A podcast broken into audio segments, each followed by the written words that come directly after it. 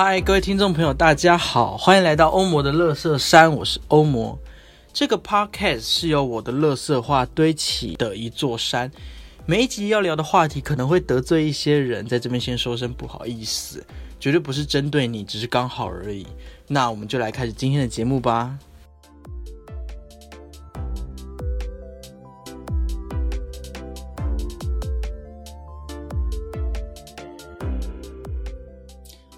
好的，欢迎回到欧魔乐视上，我是欧魔。好，今天是我们语言系列的呃补丁哈，补丁。那基本上这个议题也在语言的呃范畴之内，只是范畴之内。好，这个议题也在语言的范畴之内，不过对我来说，呃，它算是上一集的呃的延伸，对上一集的延伸。那呃，但是我觉得这个延伸也是非常重要的。好，那这里面的观点也会在之后被提及，所以我觉得说，呃，这个补丁就把它放在这边，那也蛮合适的。所以它就是二点五级。好，那这题的主题就是如何打破语言权利的不对称，达到相互尊重。好，再讲一次，如何打破语言权利的不对称，达到相互尊重。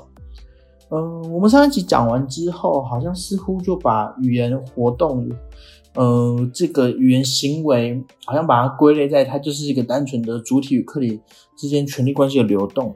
但事实上，这个只是语言在产生行为时候所发生的事情，它是一个游戏，它并不是呃语言行为的的结果哈。所以，好像可能上一集人听完会讲说，哈，好像。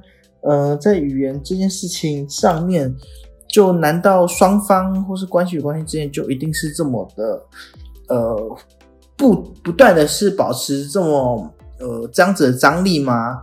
呃，答案是是的哈，的确，本来上一节呃的内容就有说到说，人与人之间是永远存在的张力。好，那我们要问的就是说，难道我们就没办法彼此互相尊重，或者说呃彼此没有任何权利关系？平等的，哈，打破这个不对称，平等的，呃，达到所谓的沟通吗？哦，所以今天就是这一集要来跟大家聊的内容啦。好，那我们废话不多说，马上开始我们今天的节目，Go Go！好，那我们还是要回到最开始讲，就是我们为什么会产生语言。哦，就是我们为什么会产生语言？就当这个世界只有空无，就有虚无的时候，然后两个人这样存在，两两个人互相看着彼此，或者两个人看着个空无，事实上这时候并不会产生语言。我相信很多人会这样嘛，就是跟好朋友待在一起，哦，即便是很好的朋友，但是你们两个就是啥都没有事情，什么事情都不会发生，你们就是安静的划手机，你们不会产生任何语言。好，所以所以语言到底是怎么产生呢？语言就是需要有第三个事物存在，哈，第三个某事或某物，哦，第三个事情存在，我们看到了说，哎，假如我们两个在我们两个好朋友走在路上，然后突然看到有一个车走过去，我们就开始说，哎，你看那边有台车，哎，然后，我们就开始对于那个车产生所谓的评价，哦，我们就开始对这台车进行所有的意义上的解释，哦，所以语言活动。原则上都是对于第三个事物，哦，对第三个事物产生某种意义的解释，所以就是你有你的意思，我有我的意思，如此一来交流就不可避免的发生了。例如我们今天想到的是刚才举例是车嘛，我们看一台车在我们眼前，我们就说，哎，你看这台车好不好看？而这台车的流线，这台车的颜色你喜不喜欢？那不只是车哦，例如别的抽象的意象的东西也可能。例如我们在讨论爱情哦，你的爱情观是这样，我的爱情观是这样，所以我们就产生所谓交流哦。我们我们会借由评价某个东西，然后去理解或者去发现我们呃这是一个三角测量的一个方式，去发去理解你跟我在这个呃三角关系当中是站在什么样的位置。好，因为你有你的意思，我有我，你有你的意思，我有我的意思，我们都希望我们彼此的呃话语拥有所谓的最终解释权嘛。好，所以就会最后就会发现说，意义的解释最终取决于权利，就像上集所说的。例如，呃，我是你爸，又或者是说，哎，我是刚好我是懂车的专家，所以我说的话就是一定是最终解释、最终解释权，我们就拥有最高的话语权。哦，所以就变成说，我们在这个三角测量关系中，哦，借由这个车，或者借由啊，我们就例如车啊，我们就这个车来确定了哦，你跟我的权利关系，呃，可能这个这个呃懂车的专家的权利关系比较高，那我们就是我们就呃测量出好我们的权利关系为何。好，但是我们必须知道是语言活动其实分为两个维度，一个是关系维度，一个是内容维度。哦，就是在我们两个对于某件事产生评价的那个时之后，就我们对于内容上面所产生的呃语言或产生解释、产生意义的时候，是在内容维度关系上面的。然后我们在做语言活动的这个交流的时候，是所谓的关系上面的维度。哦，所以语言活动事实上是被分成两个东西。哦，两两个都非常的重要，两个都非常重要，这也是语言活动呃非常重要的基础。但是我们往往会误以为，呃，语言活动最重要的是所谓的内容维度，或是我们会比较比较说，呃，谁说的话最正确啊？谁说的话最正确？那这样子的话，会让语言活动陷入个什么样的僵局呢？我觉得陷入了所谓的呃权力关系之间的互相的互相较量。哦，如果我们永远都在内容维度上进行比拼的话，最终就会回到我们上集讲的，这就是呃谁能够掌握最终。话语权的这个权力关系的制高点，哦，所以就会变人与人之间的相处就非常的张力跟有关系，所以我们要往回去看，看什么呢？看关系层面，我们在语言活动中如何透过关系层面来达到相互尊重。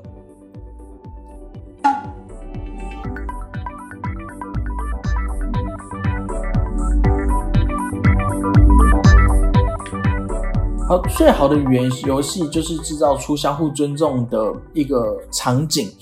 哦，当然，并不是所有人都愿意这么做啦。那不愿意的原因，或者是说不小心不愿意的原因，其实很多。那我们就慢慢的来讲。总括而言，制造出最好的语言游戏，就是制造出相互尊重的这个场景。嗯，简单来说就是八个字哦，叫做打破预期，顺应张力。哦，打破预期，顺应张力。什么是打破预期呢？因为在任何一个说话的语境当中。哦，一定会有所谓的特定性的权力结构存在。哦，例如，呃，你进到一个办公室，好，或是你今天是一个小小的新闻记者，你今天采访了一个大明星，哈，今天采访一个大明星，你势必会产生所谓的语言活动嘛。那这时候，它这个就是一个特定的权力结构，你的权力在，呃，在在在这个关系里面，你的权力是比较小的，哦，所以这就是。呃，在任何一个语言活动当中，一定都有一个标准的权力结构存在。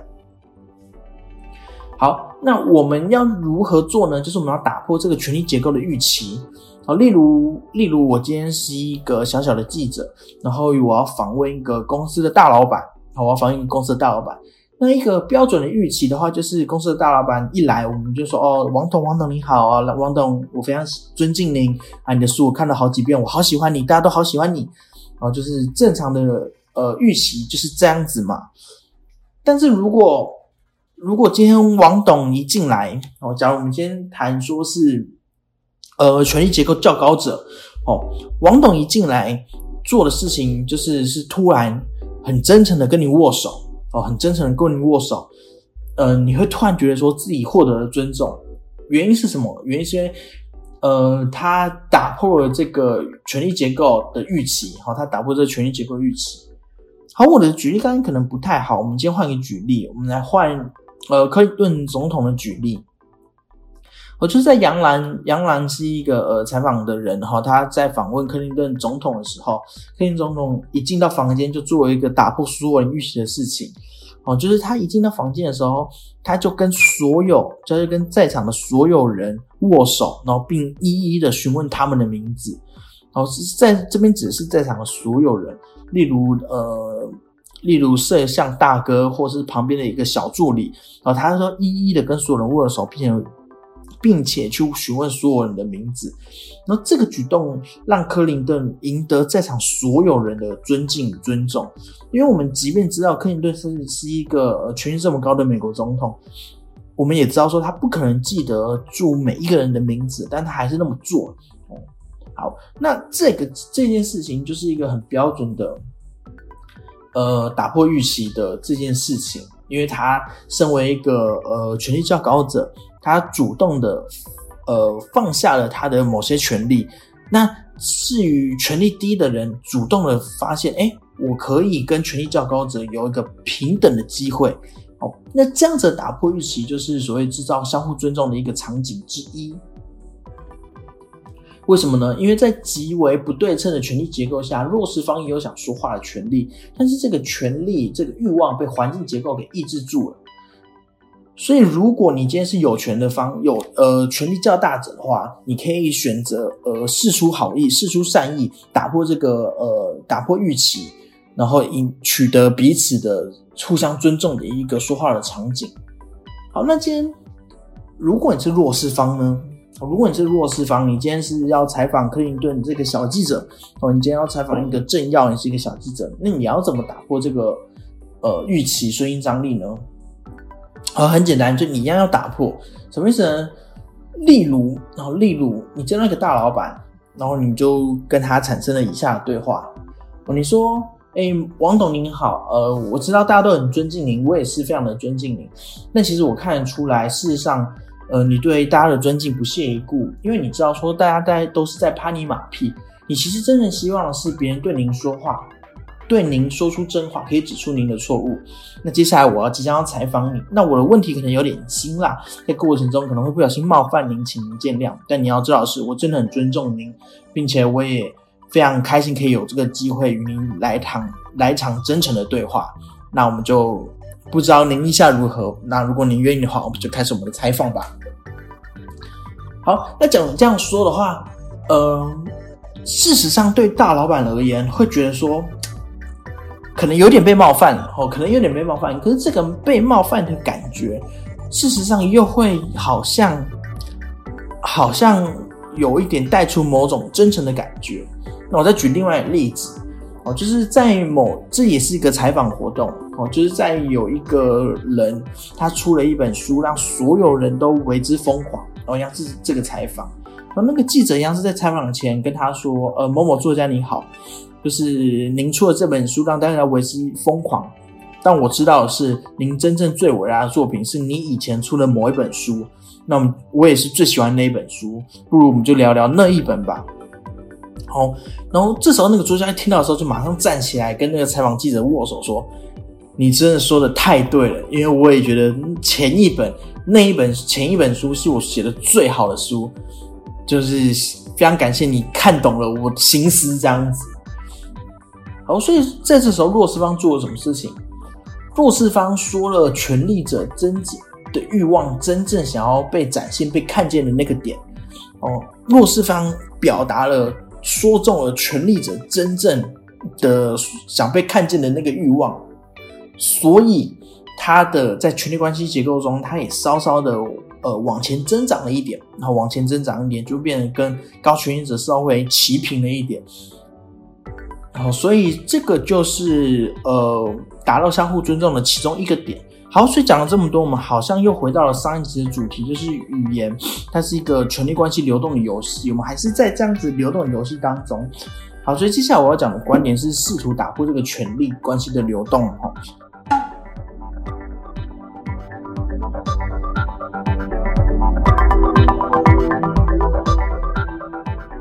好，首先我们要讲到沙特。沙特是一个著名的呃剧作家跟哲学家讲，那他曾经提出一个理论，叫做“他人即是地狱”，就是我们永远需要依靠他人的评价来评断自己，但是他人的评价又总是这么的尖锐跟深刻，所以在不断的评价他人跟评跟被他人评价的过程中，这个本身就是一个呃，就是活生生的地狱里头。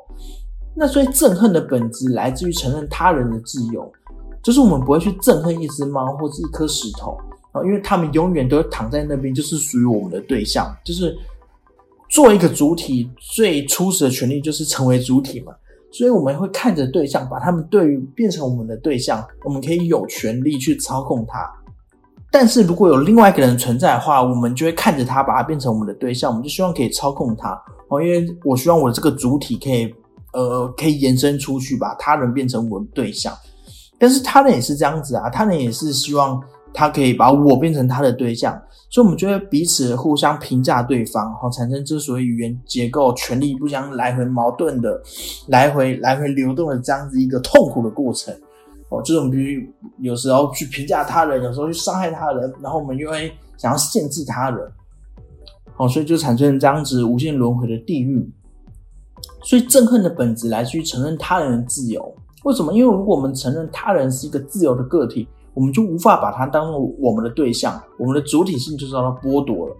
所以这时候我们就可以理解到很多那种控制人、控制欲很强大的父母就是这样子，因为他们无法承认儿女是自由的，他们永远把儿女当做自己的衍生，当做自己的对象。如果孩子感觉到独立的话，呃，爱控制人的父母就觉得自己的主体性被剥夺了。我们为什么会恨不过呢？就是因为我们会有羡慕、嫉妒、恨。那这三种情绪都是所谓的主体性被剥夺的程度问题而已。那羡慕的话，就只是主体性稍稍的被剥夺；而恨就是完全被剥夺。你觉得产生为什么他可以我不行的这种憎恶感？好，所以讲了这么多，就在好，所以在这个权力游戏过程中，我们。我们下意识，或者说我们潜意识中，我们会不断的希望，我们可以产生绝对的话语权。我们希望可以来拿到这个呃最终主导权，所以我们会不断在这个来回的权力关系中来回摆荡。而他人即是地狱，就是我们呃，因为他人是一个呃，他人是一个其他的主体，其他的一个个体。可是你会想要去操控他的想法，就是我们要夺走这个话语权。所以我们会不断的用言语来回的试探，然后可能会不断的用各种方法，然后去掌握这个话语权。我相信大家日常生活中有遇到那种说话总是让人觉得很不舒服的人，他并不是说了多恶毒话，只是他的言语之中仿佛一直在踩着你。哦，你有种嗯，你有种觉得好像被轻视，或是觉得好不自在的感觉，就是那些人。在这个言语里头，不断的试图用言语找到权力关系的制高点，然后你为什么会觉得那不舒服呢？哦，你就是所谓的他人即是地狱，他对你的话，他剥夺你的主体性，让你感觉到不自由。哦，你的主体性被剥夺了，所以你才觉得他是他人即是地狱，你才对他敢说话说出来的话感觉到不舒服。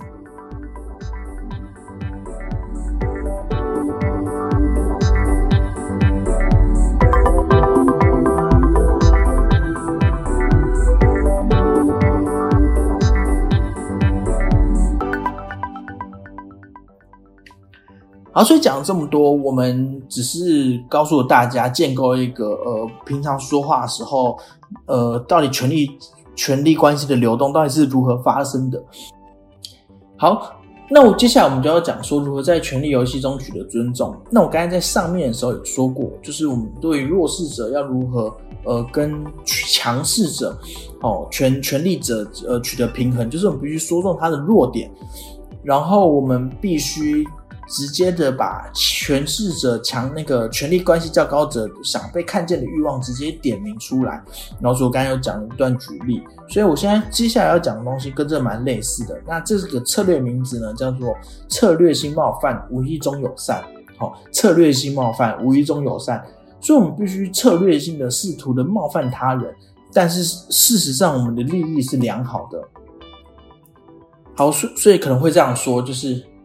我知道接下来我要说的话可能会让人不舒服，我也就觉得老半天，但我还是决定要告诉你，你知道我是一个情商不高的人，嗯，有些事情我真的是很想要跟你好好的沟通，好好的聊，但又怕聊的不好，所以在我说这些话之前，呃，我先为我的无理道歉。好，如果当有人呃很真诚的跟你展开这样子的对话，然后他开头是这样说的话，你可能就是说。你哪有情商不高？你都讲，你都把话讲的那么美好了，你哪有情商不高？你有什么话你就说啦，我 hold 得住，你不用，你别，你不用，你不用担心我，我会不开心，你就说这样子。好，所以在这段话，他呃用了什么技巧呢？哦，就首先他先点出说，我接下来说的话会让你有点不舒服。哦，我所以，但我还是决定要告诉你。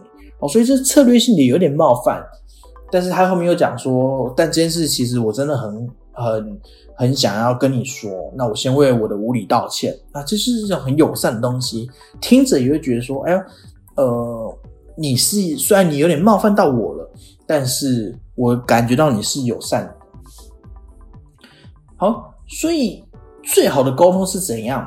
好，最好的沟通就是呃保持坦诚，哦，最好沟通就保持坦诚。那到底要坦诚到什么程度呢？事实上是必须超出自己舒适度以外的坦诚。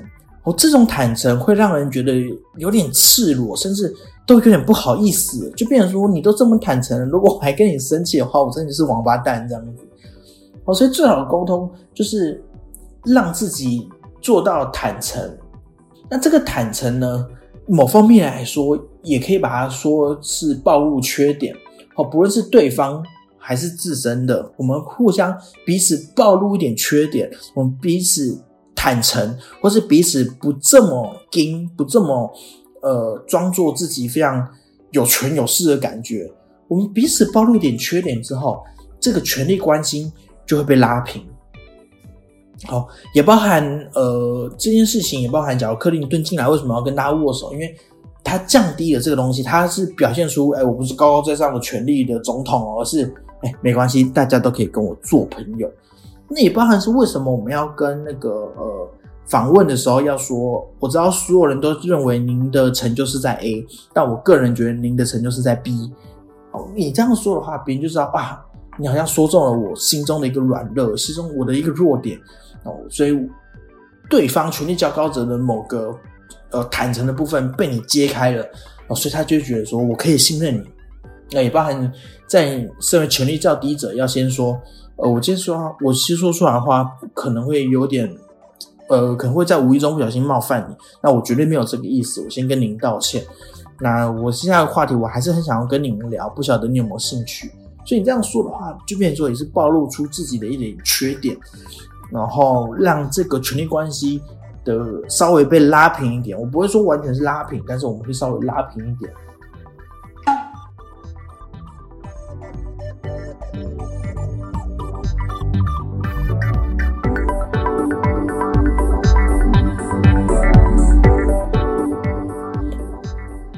好，我讲这么多，我讲这么多，为什么要互相暴露缺点呢？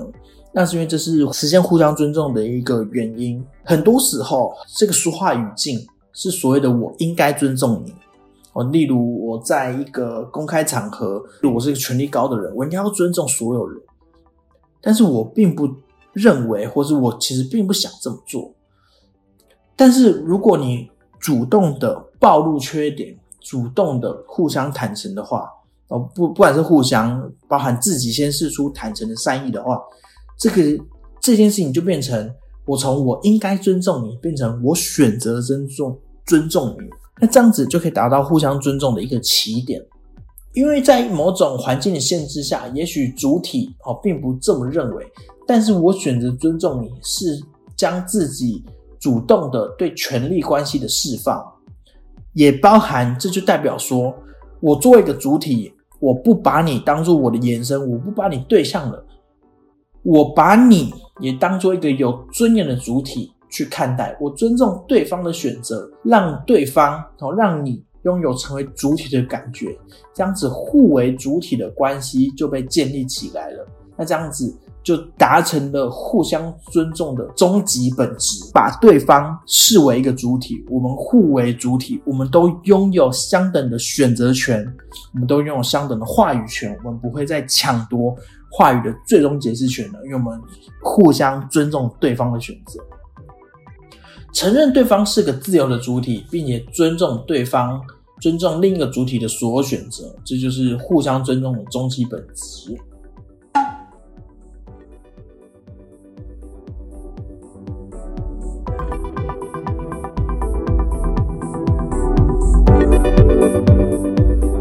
这边好，所以今天这就是我们这期的内容啦。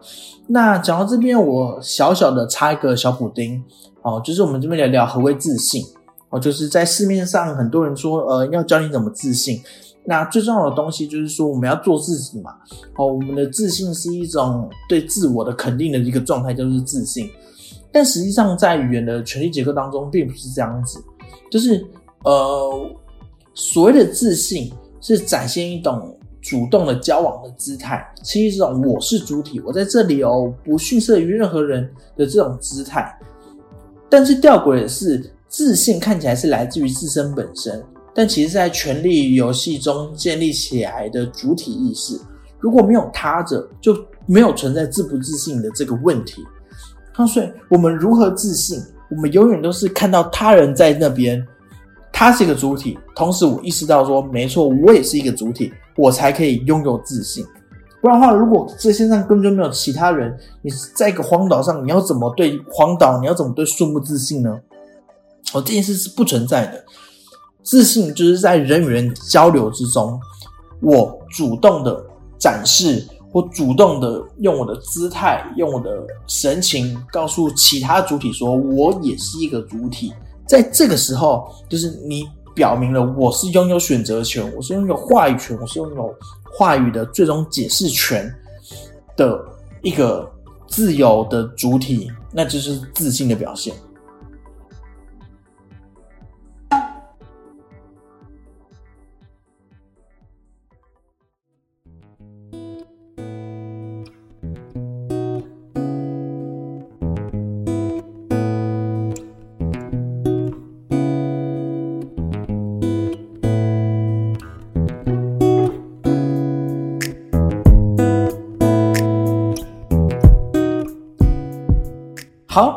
那我们节目这边就告一个小段落了。最后，我们再来总结一下，就是我们在语言关系、语言游戏当中，互相尊重是如何被制造出来的。那首先在技巧层面，我们就要打破预期，顺应张力。哦，打破预期，顺应张力，所以。呃，如果你不管你是一个权力较高者还是权力较低者，我们要想到一个，我们要利用技巧啊打破这个预期。在沟通层面呢，我们必须主动选择互为主体。好，我们互相认为对方是一个拥有实权的主体，我们给主体自由，我们不要剥夺他的话语权，他说的话的解释权是什么，他说了算。我们要把这件事情呃完全的开放，我们不要把他当做我们的对象。就主动选择尊重，互为主体。好，那哲理层面呢，就是所谓的“你中有我，我中有你”。哦，你中有我，我中有你，这是所谓的在场。哦，这是所谓的在场。我看见你了，I see you。我看见你在这里了，在这个场域，所以你是一个完整的主体，我也是个完整的主体。在这个语言权力关系当中，我们是平等的。哦，虽然在语言交流的过程中，还是有点些微的权力流动。但是我们不会把这个关系给定下来，语言就可以永远产生。我们就是两个自由自在的完美主体。哦，好的，那这就是今天这期欧莫热赛内容啦，是我们语言系列的一个小补丁。这个补丁其实还蛮硬的啦，这个补丁我觉得内容还蛮硬，而且还有很多东西其实可以，呃，我还可以再说一些解释。对，大家与节目时间的关系，我们就先说到这。那如果有任何不懂的呢，都可以在 IG 上呃留言，然后跟我做互动。那如果需要我再补充的话，我再做补充，这样子。好了，所以如果你喜欢这期节目的话，欢迎你分享给你所有的朋友。然后在 Apple Podcast、Spotify 跟呃 Some On 哦都有那个 KKBox 也是都有那个分享钮，都分享出去，分享给所有的朋友。那我在脸书跟 IG 都粉丝团，欢迎你们追踪、按赞，然后可以在上面跟我做互动。那如果你喜欢这个节目，想要支持我喝的话，在节目资讯栏有有个抖音按钮，你也可以请我喝一杯咖啡。最后，我有个另外一个 Podcast 节目叫做《剧场导演党跟烟》，然后因为我本身也是个剧场导演跟编剧，我把所有有关剧场的话题全都放在那个节目了，非常的有趣好笑，欢迎大家去收听。那这就是我们今天欧姆热色三的内容啦。我们下一集继续来聊聊我们语言系列的第三集，叫做什么呢？叫做语言即是行动。下集再见喽，拜拜。